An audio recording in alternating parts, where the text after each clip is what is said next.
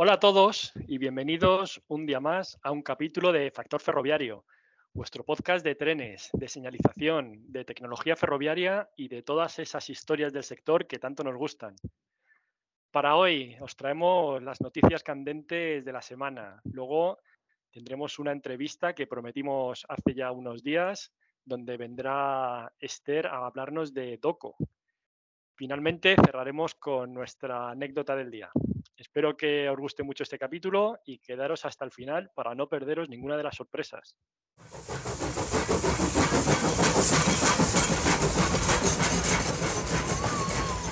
Ponemos marcha a la vista a nuestra sección de noticias. Hola David, ¿qué tal? ¿Qué noticia has elegido para hoy? Hola Ángel, hola a todos. Eh, pues la noticia que traigo hoy es más un estudio que una noticia y va sobre cómo el sistema ferroviario puede conseguir la neutralidad carbónica en 2050. A día de hoy, a nivel mundial, los trenes diésel consumen como dos tercios más o menos de la energía total que consume el ferrocarril. Y claro, para poder alcanzar esa neutralidad, el impulso de la electrificación es, es fundamental, ¿no? Entonces, eh, pues han salido estudios de cuál es el estado actual en, los países europeos, pues cuál es el más desarrollado en cuanto a electrificación, cuáles son los que menos, cuáles son los que más están creciendo, etcétera. Y tenemos, por un lado, que Suiza tiene toda su red electrificada. Eh, por otro lado, bueno, por otro lado, no, Luxemburgo también en el pelotón de cabeza eh, tiene 600 de sus, de sus 631 kilómetros también electrificados, con lo cual un gran porcentaje de líneas también electrificadas.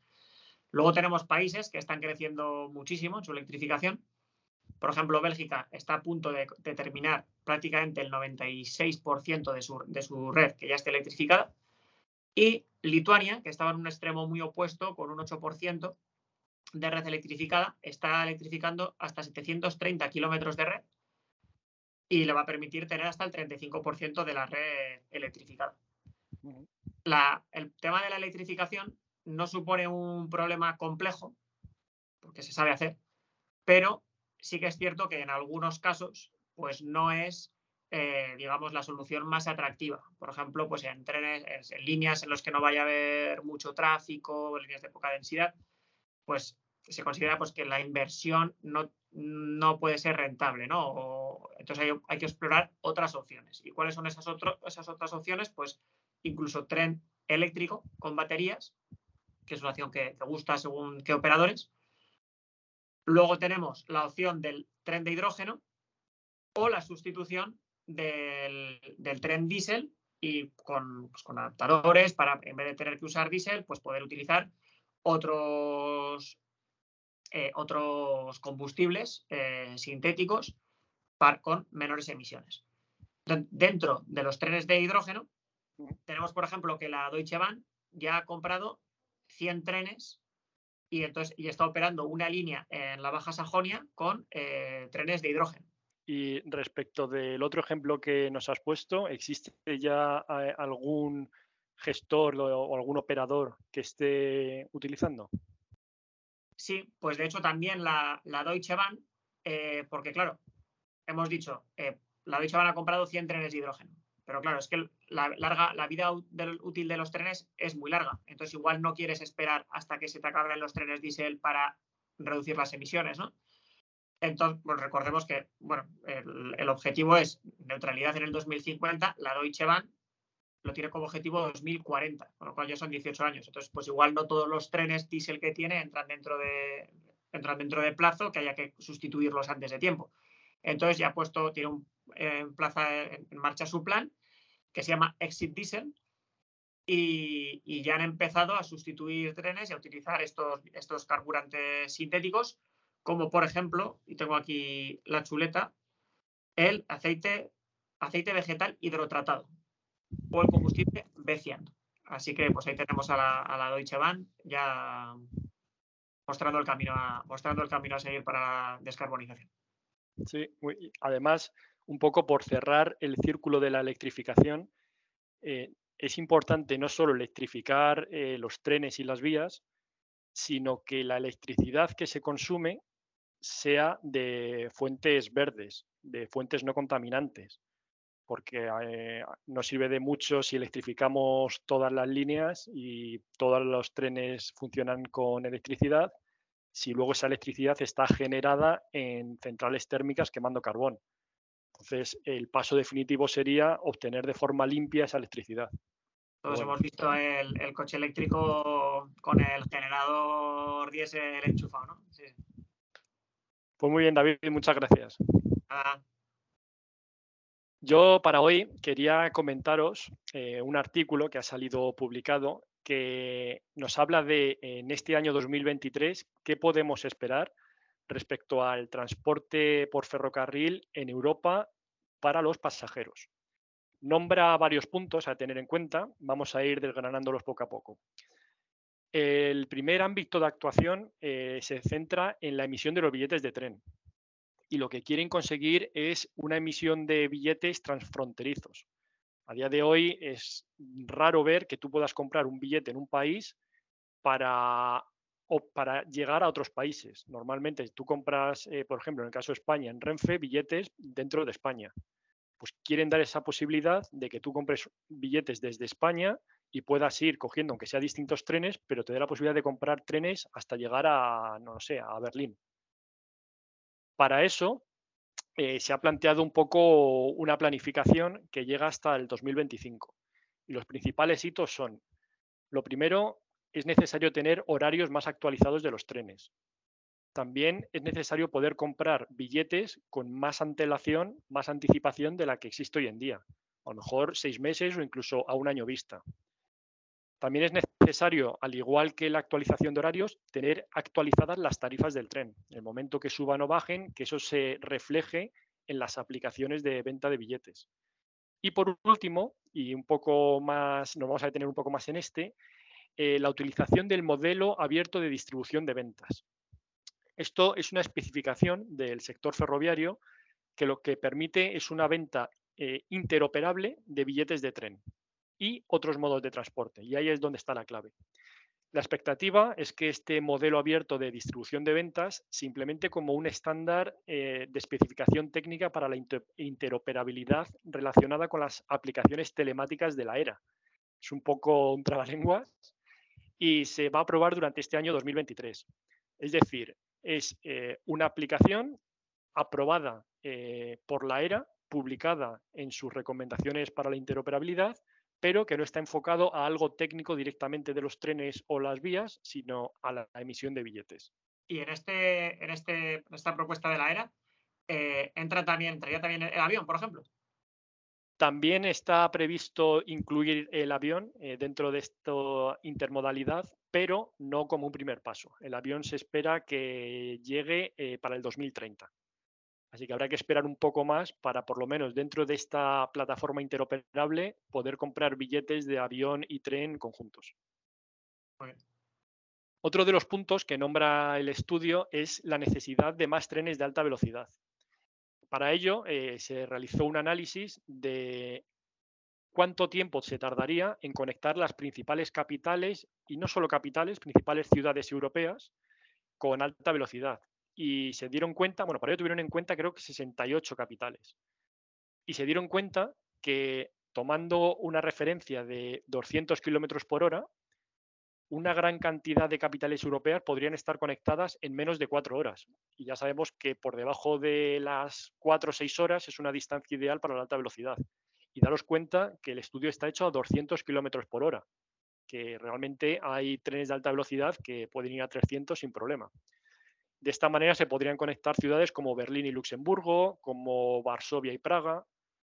hay muchos ejemplos que si la interoperabilidad ferroviaria entre países se hace una realidad, se podrán conectar por alta velocidad en muy poco tiempo. A continuación, nombra también eh, algunas prioridades a la hora de invertir en el sector del ferrocarril. Y básicamente lo que viene a decir es que el hecho de que no haya fuertes inversiones tanto en infraestructura como en material rodante es lo que está frenando en gran medida el crecimiento del ferrocarril. Hay algunos nichos de mercado que en su momento ya existían, como son los trenes nocturnos y por distintos motivos desaparecieron, que ahora están volviendo a resurgir. Estamos viendo numerosas noticias de trenes nocturnos que se están planificando, por ejemplo, entre Londres y conectado con ciudades europeas. No sé si leí con Ámsterdam. Berlín, creo que Con Berlín. Esto al final eh, da lugar a, poder viajar de noche, poder dormir en el tren y aprovechar luego el tiempo de día. Por otro lado, eh, se preguntan por qué no hay más personas que utilicen el tren. Y eh, para esto, lo que el primer objetivo, obviamente, es que haya precios más baratos de los billetes, o al menos comparado con otros medios de transporte. Otro tema importante dentro del sector ferroviario para este 2023 es la falta de personal. No especifica, pero imagino que es eh, a nivel tanto de maquinistas como operarios, como mantenimiento, un poco en general cualquier personal eh, del sector ferroviario que se dedique a operar trenes. Para ello, eh, lo que proponen como solución es eh, impulsar la contratación femenina. Y otro de los puntos que tocan es un rediseño de los horarios. Y es curioso porque hay también una herramienta que proponen, que es una gestión inteligente de la capacidad de las vías que al final se basa en un sistema digital que van a poder utilizar todos los gestores de infraestructuras. De alguna manera van a querer estandarizar también el cómo eh, gestionar de una manera más actualizada los horarios de los trenes en base a las capacidades actuales de cada línea. Y por último, nombran también algo bastante relacionado con la noticia anterior de David, que es la crisis energética. Se espera que en este 2023 el precio de la energía siga siendo muy alto y eso evidentemente es un gran problema para el ferrocarril y más cuando se quiere imponer como un medio de transporte sostenible, ya que al final esto va a repercutir en dificultades financieras para las operadoras y al final, como no, precios más altos para los clientes, en este caso para los pasajeros. Espero que os hayan gustado estas dos noticias Estoy seguro que nos hemos dejado otras muchas por contar, así que David, eh, a modo de titulares, ¿qué otras noticias eh, ha habido esta semana? Pues a modo de titular y relacionado con las noticias que hemos dado tanto tú como yo, Renfe pierde 108 millones debido a los altos precios de la electricidad. Eh, Europa quiere trenes nocturnos y uno de los que que uno de los que se quiere poner es Barcelona-Ámsterdam Así que tren nocturno transfronterizo, como contabas tú en tu, en tu noticia. Y la última, relacionada con lo que he contado yo, es que Gran Canaria quiere impulsar el ferrocarril con trenes de hidrógeno en, Tenerife y Gran Canaria. Muy interesante. Yo os he traído otros titulares más centrados en el gestor de infraestructuras.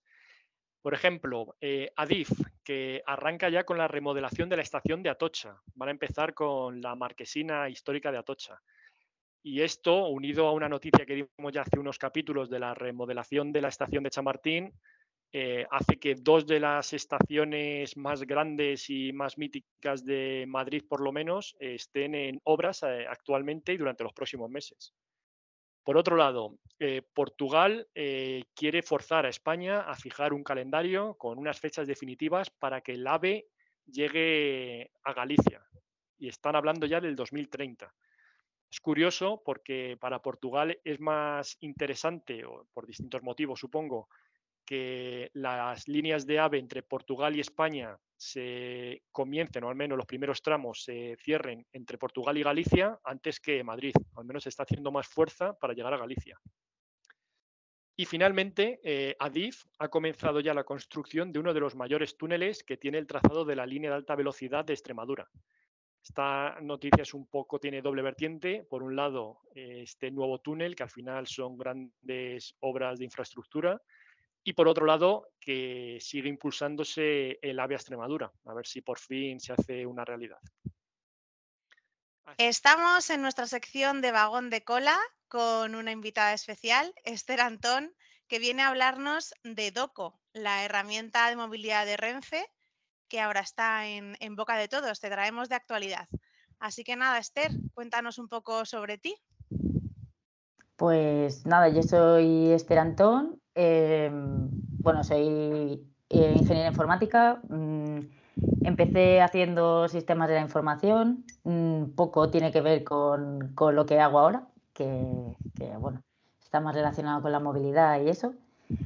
Eh, y poquito más. Llevo, no tengo una trayectoria laboral muy grande. Sí que empecé en, mi carrera, hice, tuve, me monté una pequeña empresilla, hacíamos páginas web y aplicaciones y, cosas así. Y, luego, pues más adelante empecé en el mundo de la consultoría y desde hace un año y poquito, pues trabajo para Siemens Mobility aquí en, en Madrid. Muy bien. Pues nada, es que nosotros eh, hace varios capítulos hablamos, tenemos una sección, no sé si nos has escuchado, eh, una sección de noticias al principio del podcast y una de las noticias que comentamos fue acerca de, de Doco. Y dijimos, pues tenemos que traer a un experto para que nos cuente desde dentro cómo funciona. Así que, pues nada, como has estado involucrada ¿no? en, el, en el desarrollo, eh, cuéntanos qué es Doco, así tan amplio. ¿Qué es Doco? Pues Doco es, em, bueno, es una plataforma de movilidad como servicio, ¿vale? ¿Y qué es la movilidad como servicio? Pues es em, intentar integrar en una única plataforma pues todos los servicios de movilidad que haya en, un área, ¿vale? Entonces lo que se intenta es eh, procurar viajes a los usuarios de un punto A a un punto B con todas las combinaciones posibles, ¿vale? Y, y Doco, que es una de estas plataformas, pues lo que intenta es facilitarle la vida a los usuarios que, bueno, que vivimos y que visitan España, ¿vale? Y, siempre intentando que sea de la manera más, eh, más ecológica posible. Siempre se intenta eh, tirar por, por em, VTCs. Intentar siempre que los usuarios dejemos el coche privado en casa, ¿vale? Entonces, eh, Doco nace eh, impulsado por Renfe. De hecho, el primer nombre de Doco era RAS, que era Renfe as a Service. Y, ah. luego, em, que no sé si lo sabíais, que si no lo sabíais, era Renfe as a Service. Y, y bueno, pues al final, por desligarse un poco de Renfe, porque va más allá, porque ahora eh, dentro de la estrategia de Renfe, pues también es eh, que otro tipo de movilidades se, se relacionen con, esta marca, pues le pusieron otro nombre, que era donde quieras, como quieras. Y o sea que de ahí surge el nombre de Doco, ¿no? De ahí surge Doco, eh, porque es así. Tú vayas a ir donde quieras y como quieras. Y, esto es un poco Doco. Está en crecimiento, ah, lleva poquito en funcionamiento, pero creciendo poco a poco. Eh, surge de Renfe la idea, em, ¿cómo, se inicia? ¿Cómo son los inicios? Pues, a ver, Renfe, em, hay una asociación a nivel eh, europeo, ¿vale? Que es eh, la Mass Alliance, ¿vale? Y Renfe forma parte de, los colaboradores de, de, esta alianza, ¿vale? Que intenta impulsar todo lo que son, em, pues, proyectos de movilidad como servicio o todo lo que sea tender hacia una movilidad más sostenible. ¿Vale? Entonces, pues a través de, todos estos impulsos que vienen de, bueno, los sí, se están intentando impulsar pues todo lo que son proyectos de innovación relacionados con movilidad, sobre todo con movilidad sostenible, pues eh, digamos que Renfe se sube al carro. Y una de las iniciativas que, que tienen, tuvieron un piloto justo antes del COVID, que, intentaban pues combinar otros modos de transporte que eran patinetes y taxis con sus billetes de Renfe y luego ya dieron un salto más que fue crear directamente una plataforma más allá de, ese piloto. Porque Doco, ¿qué medio de transporte incluye? Eh, a día de hoy incluye eh, patinetes, VTCs, taxis, eh, puedes comprar también los billetes de cercanías y los billetes de AVE, media distancia y larga distancia. Em, y luego a nivel informacional, es decir, tú puedes consultar eh, un viaje dentro de Madrid, por ejemplo, y te dice cuánto te va a costar el viaje entero, porque sí que incluye cuáles son las tarifas del metro que tienes que coger o el autobús, aunque esos billetes todavía no se pueden comprar. Esa era mi pregunta. ¿Solo te planifica el viaje o también puedes comprar un billete incluso único para todos esos medios de transporte? Puedes comprar todo. El billete no es, no es único, no es un único, digamos que tú dentro de una misma compra vas a tener distintas, distintos segmentos de esa compra, ¿vale? Em, pero no es un billete único que puedes canjear en todos y cada uno de los... ¿Y no se ha pensado centralizar ese pago de forma que sea algo único y que luego haya una plataforma intermedia que reparta a cada uno el, coste de su billete? Em, por detrás funciona así. si, si, bajas un poco más y rascas, eh, cada, digamos que cada proveedor de transporte recibe su parte. Lo que pasa es que para el usuario eso es transparente, porque el usuario solo ve que si un viaje le ha costado 50 euros, porque 30 era Renfe y 20 era el taxi, el, usuario solo va a pagar 50. el usuario conoce el desglose. Sí. ¿Sois usuarios? De momento no. Muy mal. Nos has pillado ahí en un renuncio. Y otra pregunta que te iba a hacer, ¿qué opciones tiene el usuario a la hora de filtrar dentro de la aplicación tipos de medios de transporte? Em, como medios de transporte tú puedes elegir si quieres patinete, si quieres bici, em, puedes evitar transportes públicos, o sea, lo que es el medio de transporte disponible lo puedes ir quitando. Entonces, la aplicación te planifica en función de esas preferencias y te replanifica según, o sea, tú puedes ir jugando, entiendo, ¿no? Te, propondrá ciertos recorridos y luego eh, podrás mm, excluir o incluir lo que consideres. Y necesariamente no tiene que incluir Renfe. No, no tiene por qué incluir puede usar más allá, ¿no? Eso es, eso es. Em, de hecho, creo recordar eso, que, en, el, en, un episodio anterior del podcast eh, comentabais que era, pues, medios de transporte y billetes de Renfe. Y, Doco ya es, más que eso. Tú puedes utilizar dentro de, Madrid eh, Renfe, o sea, Doco, perdón, em, y no necesariamente ni coges un cercanías ni coges un, un AVE o media distancia, lo que sea. De hecho, em, la movilidad como servicio también lo que intenta es que eh, como usuarios no tengamos 28 aplicaciones de, de movilidad, que no tengas que tener Em, no quiero decir marcas, así que no, no, tienes por qué tener esos taxis de color morado ni de color verde, ni no, vas a tener una única aplicación rosa que es Doco y, en él podrás llamar a todos los VTCs que haya disponibles en tu zona, taxis, eh, los patinetes que tengan servicio y solo con una sola aplicación, un solo usuario. Eso es una cosa que, siempre me he preguntado. ¿Es un único usuario de Doco sin la necesidad de registrarte en el resto de aplicaciones? Eso es. Eso es muy interesante porque, porque sí que conocía otras plataformas y al final te tienes que registrar en 25 para utilizar esta plataforma intermedia y te sirve de poco la intermedia. Pero, pero está. Sí, sí. De hecho, yo como, como usuaria más allá de, haber participado en el proyecto, es probablemente lo que, lo que, de lo que más me gusta.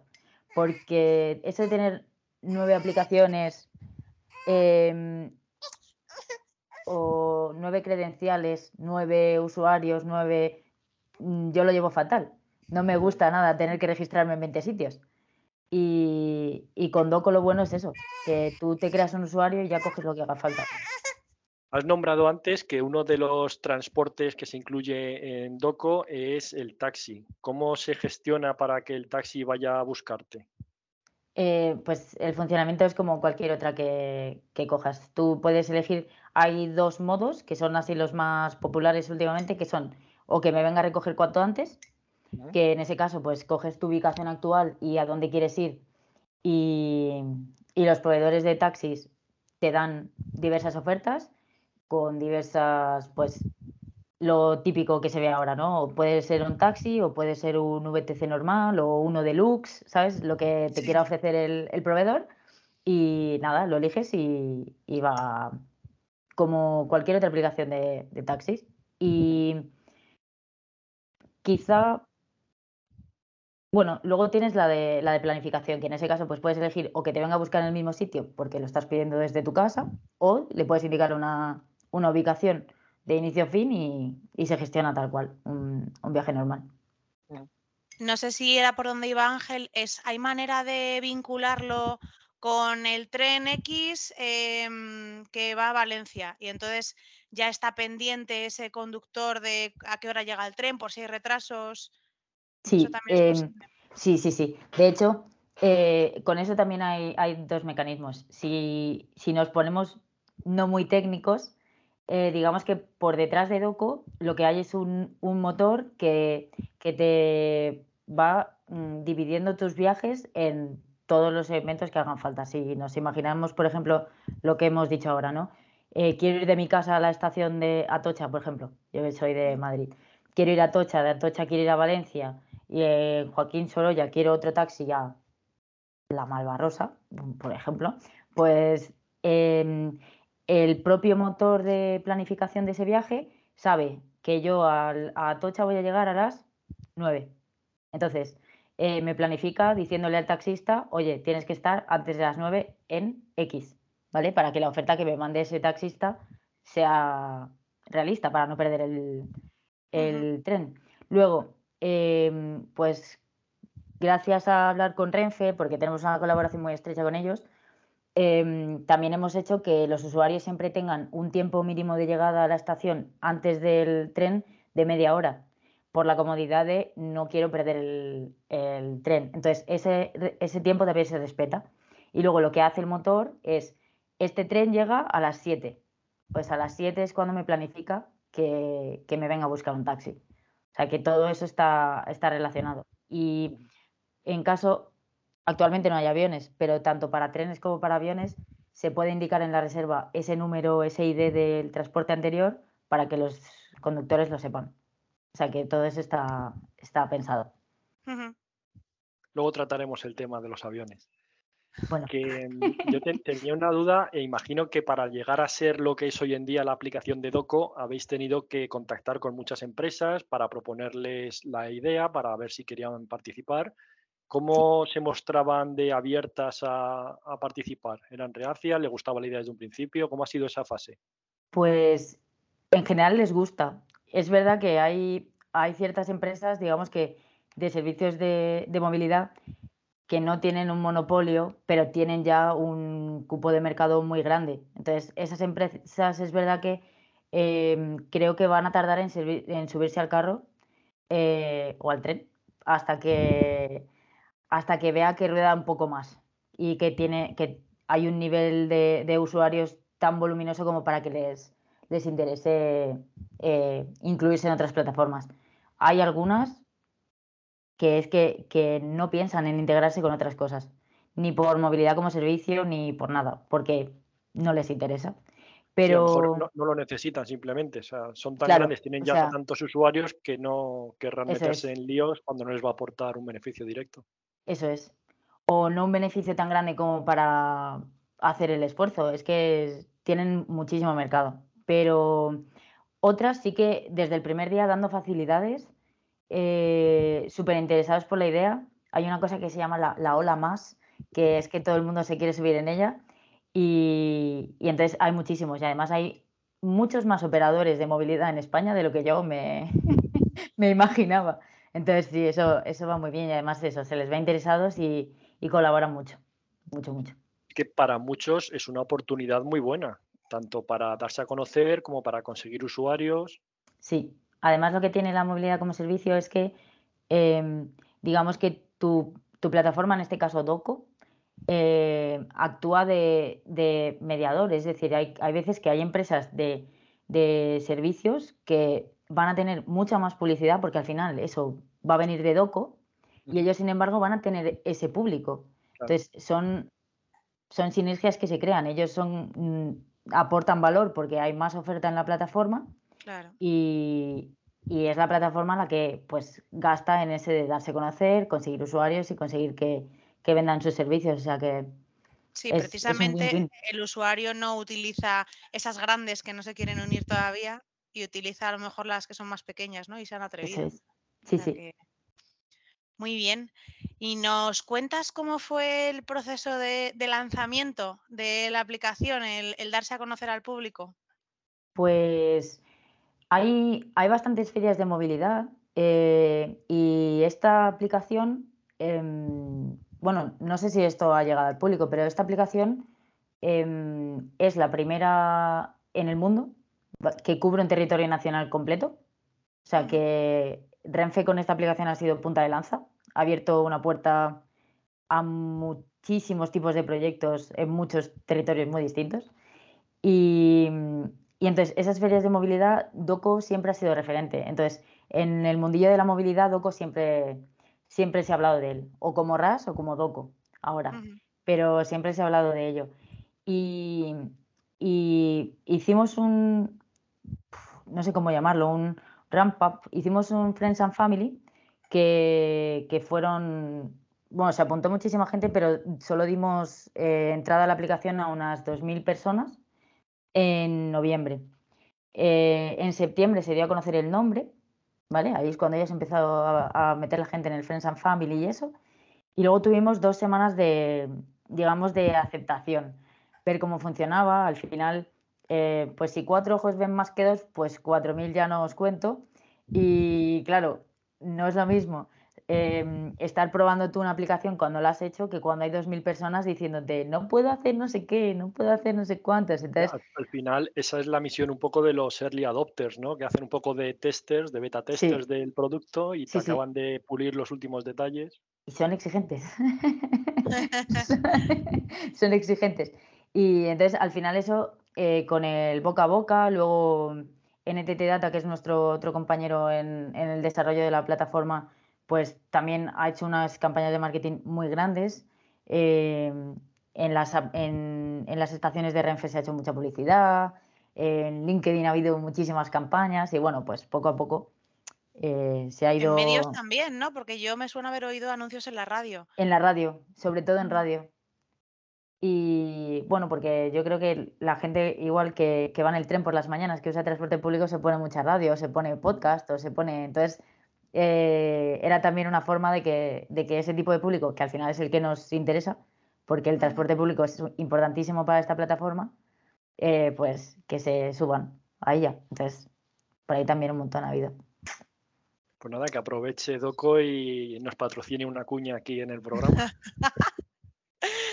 bueno, yo voy a intentarlo, pero me lo voy a apuntar. Podemos dar también códigos de descuento. Códigos de descuento, no os imagináis lo que me, lo que me piden. Pero no tengo ni yo, no tengo ni yo. Así que no, no, de momento no, eso no va.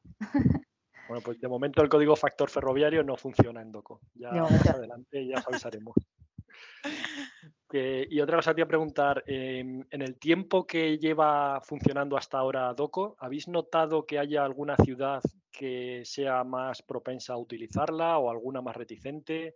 ¿La expansión está siendo más o menos igual por todo el país? Mm, sobre todo, a ver, al final es lo que he comentado, ¿no? Que sobre todo los usuarios, eh, los que más se benefician son los que ya no tienen que tener 20 aplicaciones, sino una. Entonces, las ciudades de más de 50.000 habitantes son las que más están tirando de la aplicación, porque son las que más servicios tienen de este tipo. Entonces, sí que se nota mucho que en Barcelona y Madrid eh, tiran un montón. Pero, por ejemplo, en Asturias también. En Asturias y Cantabria también tienen un montón de, la aplicación. Y luego, eh, te sorprendes porque hay gente de lo que se llama la España vaciada que, que no veas cómo buscan. Seguramente porque están interesados por saber cómo llegar a otros sitios de forma más eficiente, ¿no? El... pero, pero sí, sobre todo en las grandes ciudades es donde más se está tirando. Claro, es que ahora estoy pensando, tenéis que tener un montón de información de gente que busca y planifica viajes, luego a lo mejor no todos se convierten, es decir, no todos finalmente compran el viaje, preferencias de la gente, si ahí ponen que quieren bici, si quieren tren, tenéis que tener un montón de datos y de estadísticas de la aplicación. Sí, em, actualmente no se está haciendo nada, es verdad que es, que es información eh, anónima y no es comprometida ni no hay ningún tipo de problema en mirarlo pero está claro que con, estas aplicaciones puedes ver muchísimo la tendencia de la gente, cómo, por dónde se está tirando más, por dónde menos, que, bueno, y a nivel de tanto de marketing como luego de, incluir a gente en la aplicación, también te ayuda, porque igual le estás metiendo VTCs y la gente no los usa, lo que quieres son patinetes y, y donde tienes que ir es a, buscar alianzas con patinetes más grandes o más pequeños. Em, todo eso está claro que se puede utilizar. ¿Y habéis notado que la utilice gente extranjera que viene de vacaciones a España? Em, sí que hay usuarios extranjeros y sí que compran, curiosamente, Renfe, o sea que debe ser que gusta más Doco. Em, pero bueno, de momento no tenemos un nivel tan abultado de, usuarios como para decir, bueno, pues esto para extranjeros es, es clave. Yo sí que lo pienso porque, anécdota personal, yo me fui hace dos, tres días a otra ciudad que no conocía y lo primero que hice fue mirar en Doco para ver cómo se llegaba a los sitios. Y, en uno de los días estábamos fuera del núcleo de la ciudad, perdidos, en una finca que estábamos muy lejos, ¿vale? Y, y mirando y tal, aplicaciones normales, no encontraba servicio de nada. Y cogí Doco y busqué para que nos vinieran a buscar y me mandaron un taxi. y yo, toma. Mira, ahí ganaste. Doco 1, Monopoly 0. Así que sí, sí, mucha ilusión. Sí, sí. Validada. Sí, sí, totalmente. Pero lo que, lo que comentabas antes de que hay mucha gente que, que igual no, no compra, pero sí que lo usa para planificar, sí que lo estamos viendo mucho, ¿vale? Y, y claro, aquí eh, es complicado porque hay una aplicación que yo creo que esta sí se puede mencionar, que es Google Maps, que tiene un monopolio absoluto de buscar rutas. Claro, pero no te da eh, el, precio, ¿no? pero no te da el precio y no te da la opción de comprarlo, porque a veces, ahora creo que están incluyendo precios y tal, pero, pero no te da la opción de comprarlo pero eso, nos comparan mucho, entonces vemos mucho que hacen esa comparativa de cuál es el viaje que me da Google, cuál es el viaje que me da Doco. Y, bueno, es verdad que hay, que hay que pulir las rutas porque nosotros tiramos de algo que no tira Google. Google eh, tiene un poder tan grande que hace sus propios datos. Pero nosotros al final tenemos una colaboración muy estrecha con el punto de acceso nacional, que es un punto de acceso a datos de transporte público que dice el Ministerio y, no siempre es la más actualizada. Entonces, ahí es complicado, pero, pero también estamos trabajando con ellos para, mejorarlo, o sea que poquito a poquito. Qué bien. ¿Y tenéis ya, hacéis campañas para unir más medios de transporte? Sí. ¿En qué estáis trabajando? Que se pueda contar. se pueda contar. Em, en esta nueva ola, por así decirlo, em, estamos a ver si, bueno, hay, hay más transportes públicos de los que vamos a vender billetes, no voy a decir nombres de momento. Em, sí que se está también trabajando en, alquiler de coches, en, la modalidad esta que se lleva que es eh, Park and Ride, que es que tú puedas llegar a una estación y ya tengas todo reservado para que cojas tu, tu tren y te vayas y dejes ahí el coche ya con tu sitio reservado y demás. Y, estamos trabajando en más patinetes que se demandan mucho y, a ver si conseguimos bicicletas que también se mueven, pero bueno, que los casos de uso de cada uno tela. pero, pero bueno, claro, conseguir. También el reto es conseguir una experiencia unificada, que cada vez que quieras coger un medio de transporte no sea cada uno de una forma, sino que un usuario que no está acostumbrado pues no tenga dificultades. Y cuantos más medios de transporte incluyes, más complejo se vuelve. Entonces, ahí también hay que... ¿Empresas que ya están dentro de DOCO ponen alguna traba para incluir nuevas empresas de su mismo sector? Eh, Por ejemplo, si ahora está Renfe, ¿pondría trabas para que también se incluyera Irio o Oigo o algo así? Mm, la verdad es que lo hemos hablado y, no, hay, no hay pegas. O sea, al final lo que se quiere aquí es mejorar eh, estas plataformas. Lo bueno de tenerlo unificado es que mejora la competitividad, mejora la experiencia para los usuarios. Entonces, cuanto, cuanta más información y más medios de transporte tengamos, mejor va a ser. Tanto a nivel de competitividad como precios, como la experiencia para los usuarios. Y, y, sí, o sea, lo que pasa es que habrá que, hay que hablar con ellos también. Hay que hacerles ahí una aproximación a ver si a ellos les interesa también incluirse. Pero la aplicación en teoría es agnóstica a quién se quiera integrar. Y un medio que has nombrado antes, el avión. A ver, ¿Contáis con incluir el avión? está em, fuera del scope del proyecto? Pues ahora mismo está descartado se podría, pero ahora mismo no, no es una opción. Hay que seguir integrando otro tipo de transportes. Y además, cuanto el avión eco-friendly precisamente no, no es. Así que estamos No, lo único que hay, hay al- algunas distancias que son a lo mejor insalvables para el tren, o bien porque es demasiada la distancia, porque no existe ese viaje de una manera cómoda, y a lo mejor sí lo hay en avión. Entonces a lo mejor se puede restringir, restringir para según qué rutas y no en otras. Pero bueno, imagino que sí. también se da mucha prioridad al transporte de última milla, es decir, que no es solo el- la distancia larga, sino luego llegar al punto exacto al Sí. donde está tu destino. Sí, sí, sí. O sea, una de las claves de hecho es eso, son los viajes intermodales y las últimas millas siempre son, son distancias cortas y cuanto más... Ahí sí que se busca que sean, que sean el menor impacto al medio ambiente posible. Siempre, siempre, siempre. Siempre se da prioridad a que, a que cuanta menor sea la emisión, mejor. Y, y sí que es verdad que, por ejemplo, em, todo territorio nacional, eh, ahora mismo estamos en península, pero Canarias también se puede consultar transportes públicos y de hecho si hay flotas de taxis también se podrían pedir. Y lo mismo con, con Menorca. Claro, si quieres un viaje Coruña-Menorca o Mallorca, pues ahí en tren que no creo que podamos hacerlo. Se puede incluir el yate. flota. Claro, entonces. Eso es complicado, pero por ejemplo, eh, con una de las tecnologías con las que estamos haciendo, que es la que desarrollamos nosotros, eh, se está, está preparado para hacer ferries, por ejemplo. Si los ferries quisieran incluirse en la plataforma, también podría, podrían hacerlo. O sea que a nivel técnico, la tecnología está ahí. Otra cosa es luego lo que es el, el proyecto, la plataforma en sí, y los intereses que haya en in- integrar más o menos tipos de proveedores. Pero bueno, que la tecnología está ahí, por poderlo podríamos hacer. Muy bien. Y en tu experiencia trabajando para Doco, cuéntanos el típico reto que dices, bien, lo hemos conseguido y hemos sacado adelante esto que parecía tan complicado. Es que ojalá os lo pudiera contar aquí.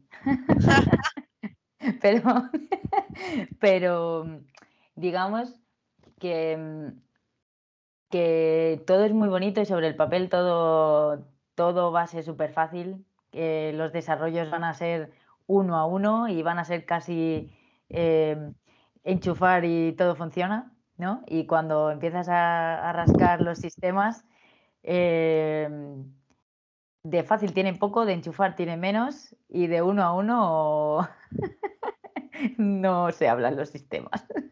Entonces, esos, ese tipo de retos los hemos tenido prá- prácticamente con, con todos los proveedores. Mm. Algunos Sí, más sí, fáciles que otros, pero Hombre, me imagino que el lanzamiento, ¿no? Cuando lo abrieseis al Friends and Family, sería, sería todo un, un hito.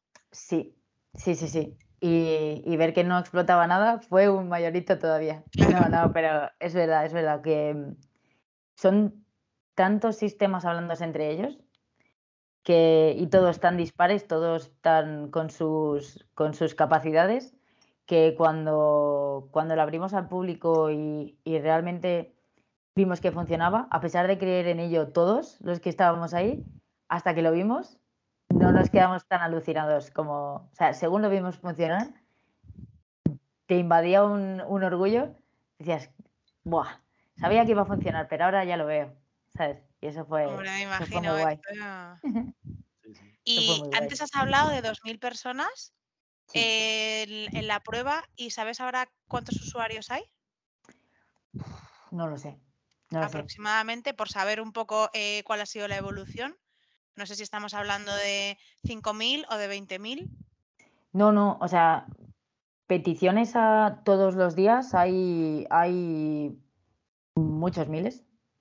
Mm, En hora pico, bastantes más de, de 20.000. Lo que pasa es que no sé el número, no te puedo decir un número. ¿Y sabéis usuarios No sé. potenciales, por ejemplo? Cuando habéis hecho ahí algún pitch para las empresas, les habéis dicho, podéis tener acceso a... Es que soy muy 100.000 técnica, yo no soy de marketing, No yo no sé. soy de marketing. No, pero, pero al final se aspira, eh, se aspira sobre todo a, a esa franja eh, que más utilizamos los smartphones, que no son, a partir de cierta edad, pues no coges un patinete Yo, yo personalmente no veo a mis padres cogiendo un patinete, pero... Yo no me veo a mí cogiendo un patinete. iba a decir que yo tampoco, pero bueno, estoy en una franja de edad que puedo cogerlos y mis amigos lo hacen con frecuencia. Em, pero, pero eso, población y gente turista que venga, eh, al final, por ejemplo, esta, esta, aplicación se le quiso dar mucho bombo en Fitur, que fue ahora en, en febrero, porque se aspira también a que, a que la gente que viene de fuera tenga esa facilidad de usar otro tipo de, de transporte, y que no solo sea un taxi. Y entonces, pues no te sé decir un número, pero... ¿Y cómo fue la experiencia de, de Fitur? ¿Sabes? Pues es que. Si gustó, no gustó o no, sí, sí gusta. nada. Sí gusta, sí gusta. O sea, hay muchísima, muchísima acogida de la aplicación y lo que pasa es que todavía es un bebé, está todavía gateando. Entonces, hasta que, hasta que lo veamos andar de verdad o correr, nos quedan, yo creo que nos quedan los meses. Y de cara al futuro, ¿qué retos tiene Doco por delante? Pues también eso, integrar esta siguiente ola es que son, eh, no, tenemos una base sobre, no es vamos a meter otro taxi o vamos a meter, no, son cosas totalmente nuevas. Em, eso, claro, todas las rutas, toda la inteligencia que tiene por detrás el motor de búsqueda, hay que incluir cosas nuevas. Hay que ver cómo funciona, cómo se comporta, hay que, em, cuanto más crezca, eh, también nos vamos a enfrentar a una complejidad técnica de procesarlo. ¿Cómo vamos a hacer que con tantísimas combinaciones siga funcionando a alto rendimiento? Pues esa, más que de experiencia de usuario, vamos a encontrarnos un reto de hasta dónde llega la tecnología para dar el servicio que tiene que dar con tantísima, es que es muchísima información que procesar. Entonces, eh, eso es lo que nos viene ahora. Muy bien. Y mm, otra pregunta que tenía es, eh, ¿hay competencia de Doco? ¿O se espera que llegue alguien al mercado nuevo para hacer lo que hace Doco? ¿O, hay barreras de entrada suficientes? Sí, en España principalmente. ¿O hay barreras de entrada para que cualquier competidor lo tenga muy complicado? Pues, a ver, barreras de entrada, em, yo creo que, que, la natural, por así decirlo, que es em, que un operador como Renfe, que tiene la capacidad económica y de, de prestigio como para hacer esto, pues Hombre, el respaldo de Renfe competir, es muy importante, pero por ejemplo, una marca que esté dentro de Doco tiene libertad para sumarse a otra plataforma del estilo de Doco. Sí, sí, sí, digamos, no hay exclusividad. De hecho, eh, vamos, me sorprendería no me quiero pegar un tiro en el pie, pero me sorprendería que, la que va a sacar AENA, que, que sí, que yo creo que la anunciaron como tres días después. Creo que sacamos Doco al mercado y salió una noticia de Doco muy bien, pero AENA saca esta otra. Em, y además iban a tener un tiempo, tiempo a mercado de seis meses, creo que era. O sea que entiendo que es una plataforma un poco más pequeñita pero me sorprendería que alguno de los nuestros no diera también servicio ahí. Porque tienen algo Renfe, entiendo, o pues no lo sé. Incluso. no lo sé. Igual ofrece los cercanías, porque creo que eran, o sea, creo que era movilidad como servicio, pero solo a, los, a los principales aeropuertos que tiene AINA en España o, o algo por el estilo. Entonces, a ver, no es tan grande, no pretende dar servicio a nivel nacional, pero si un proveedor de taxis que tenemos en Doco quiere también llegar a los aeropuertos en esa plataforma, no hay exclusividad.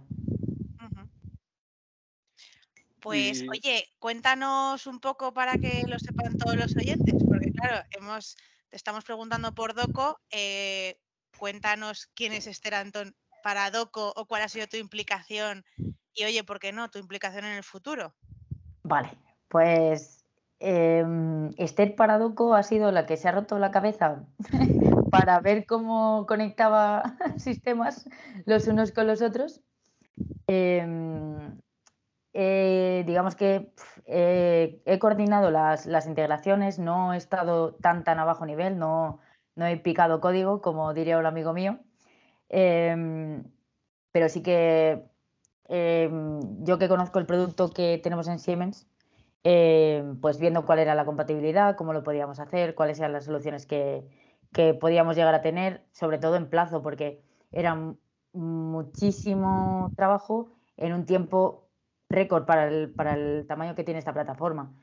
Y, y bueno, pues eso, coordinando los desarrollos entre, bueno, dentro de Siemens, Siemens con NTT Data, porque nosotros hemos hecho toda la parte de, la planificación, pero, pero la parte de lo que es la aplicación como tal la han llevado nuestros compis de, de NTT Data y, y, nosotros teníamos que hablar a los proveedores, pero NTT Data se tenía que hablar con nosotros y esos, esos desarrollos también tenían que ir a la par. Entonces yo he sido la coordinadora de todo eso.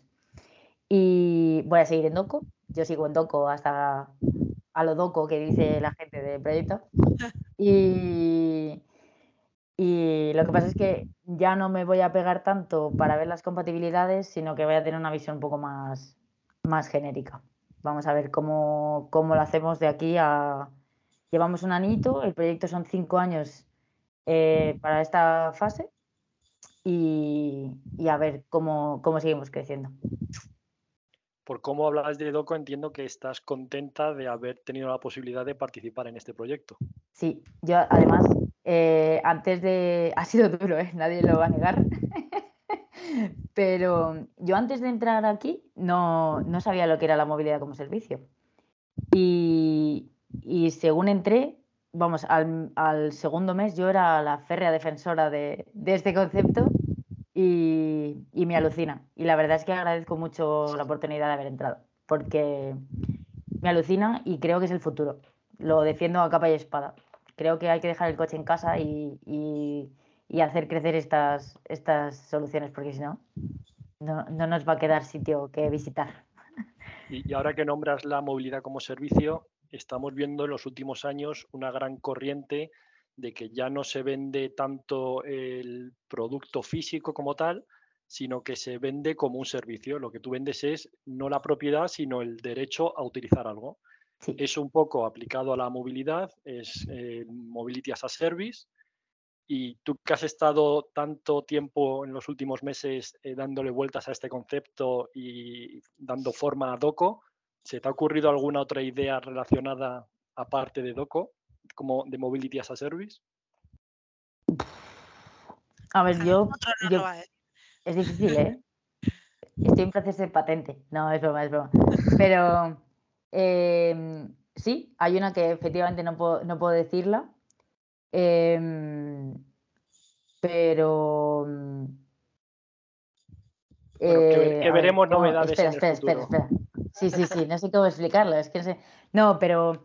Pero, a ver, lo bueno, lo, he dicho antes, que lo bueno de que este proyecto haya sido punta de lanza para algo tan grande y haber tenido la oportunidad de colaborar con, o sea, ver cómo están hechos los sistemas de los otros proveedores, eh, me ayuda mucho a ver hacia dónde tiene que tirar el concepto. Y ya no mm. hablo de, la parte de, marketing o que los usuarios lo demanden, sino de cómo tienen que ser, cómo se tienen que hablar los sistemas entre ellos.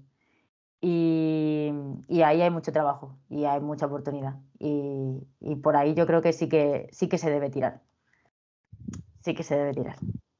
Pues estaremos atentos a las novedades. Muy bien. Pues muy bien. Bueno, tú ya has dicho que eres usuaria de Doco. Entonces, no sé, cuéntanos eh, cuál es tu experiencia, aparte de la anécdota esta que nos has contado, cuál es, cuál es tu, el uso que le das al día a día.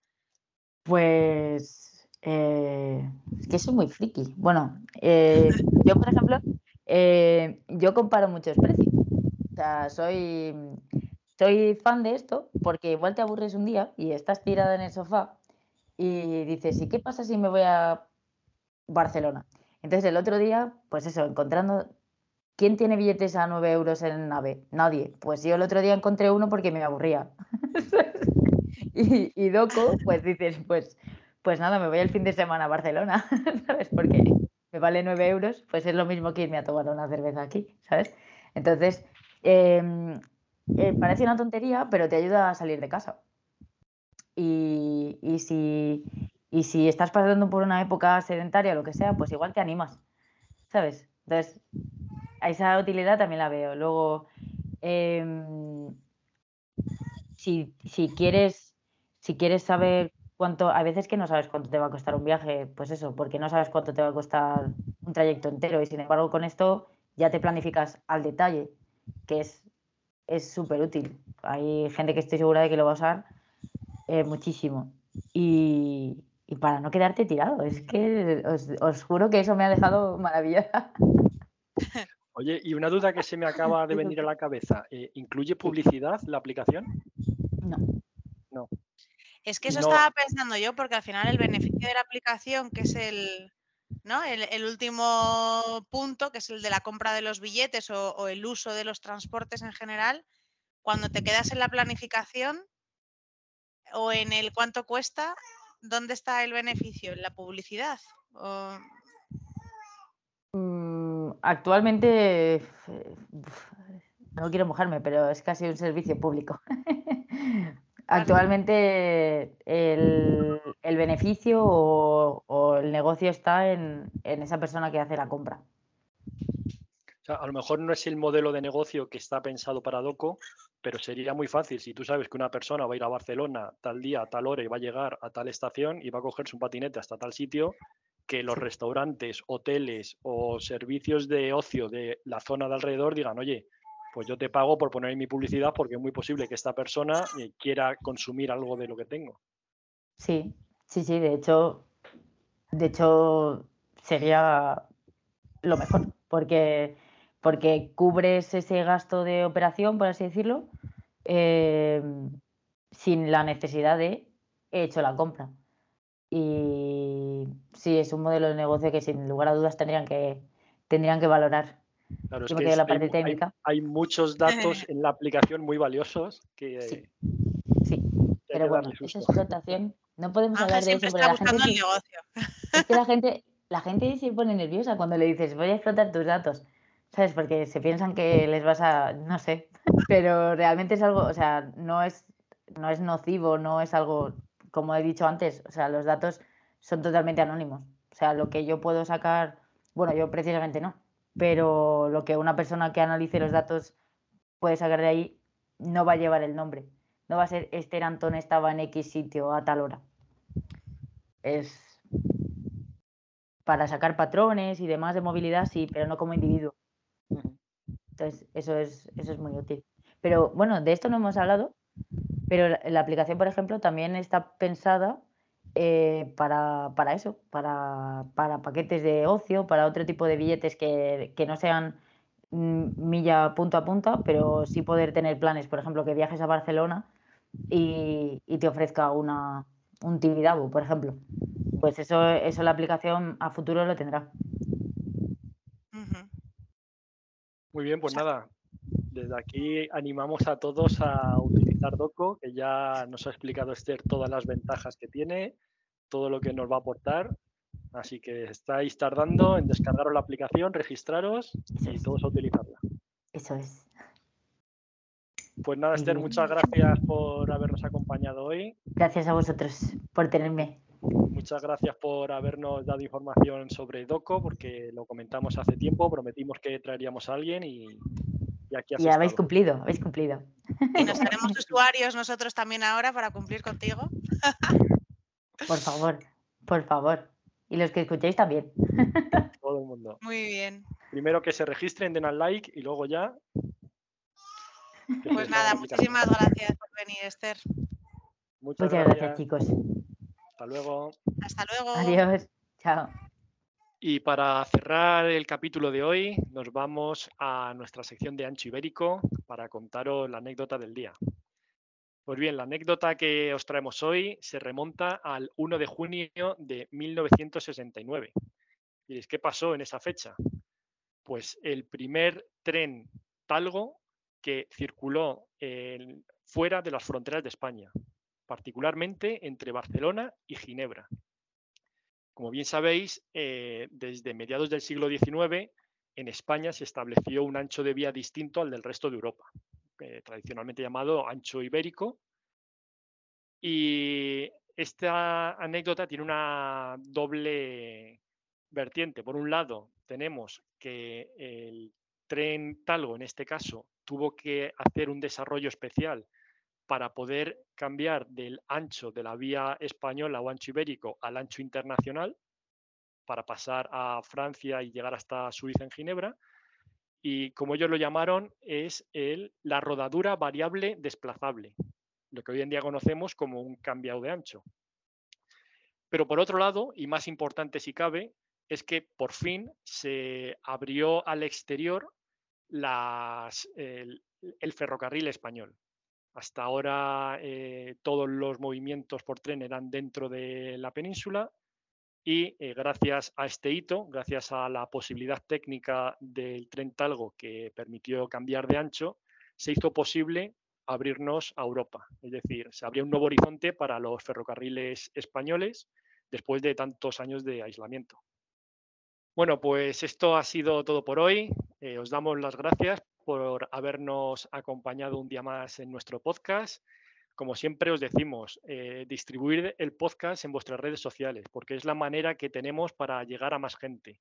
Cuanta más gente lo vea, eh, más creceremos y más cerca estaremos de, de poder ofrecer tanto divulgación como noticias, como traeros todas esas historias de gente del sector. Y no os olvidéis de darle al like y de suscribiros. Aquí abajo, aquí. Like y suscribirse, que es gratis. Así que nada más. Muchas gracias y nos vemos en el siguiente capítulo. Hasta luego. Adiós. sobre la. El... Pero es que no sé hablar. Eh, espera, espera. Lo voy a hacer yo, primera entrevista. Bien. Bien. A ver. Espera, espera. Espera, eh, Laura, Laura, lo de la tienes que presentar la sección. Ah, verdad.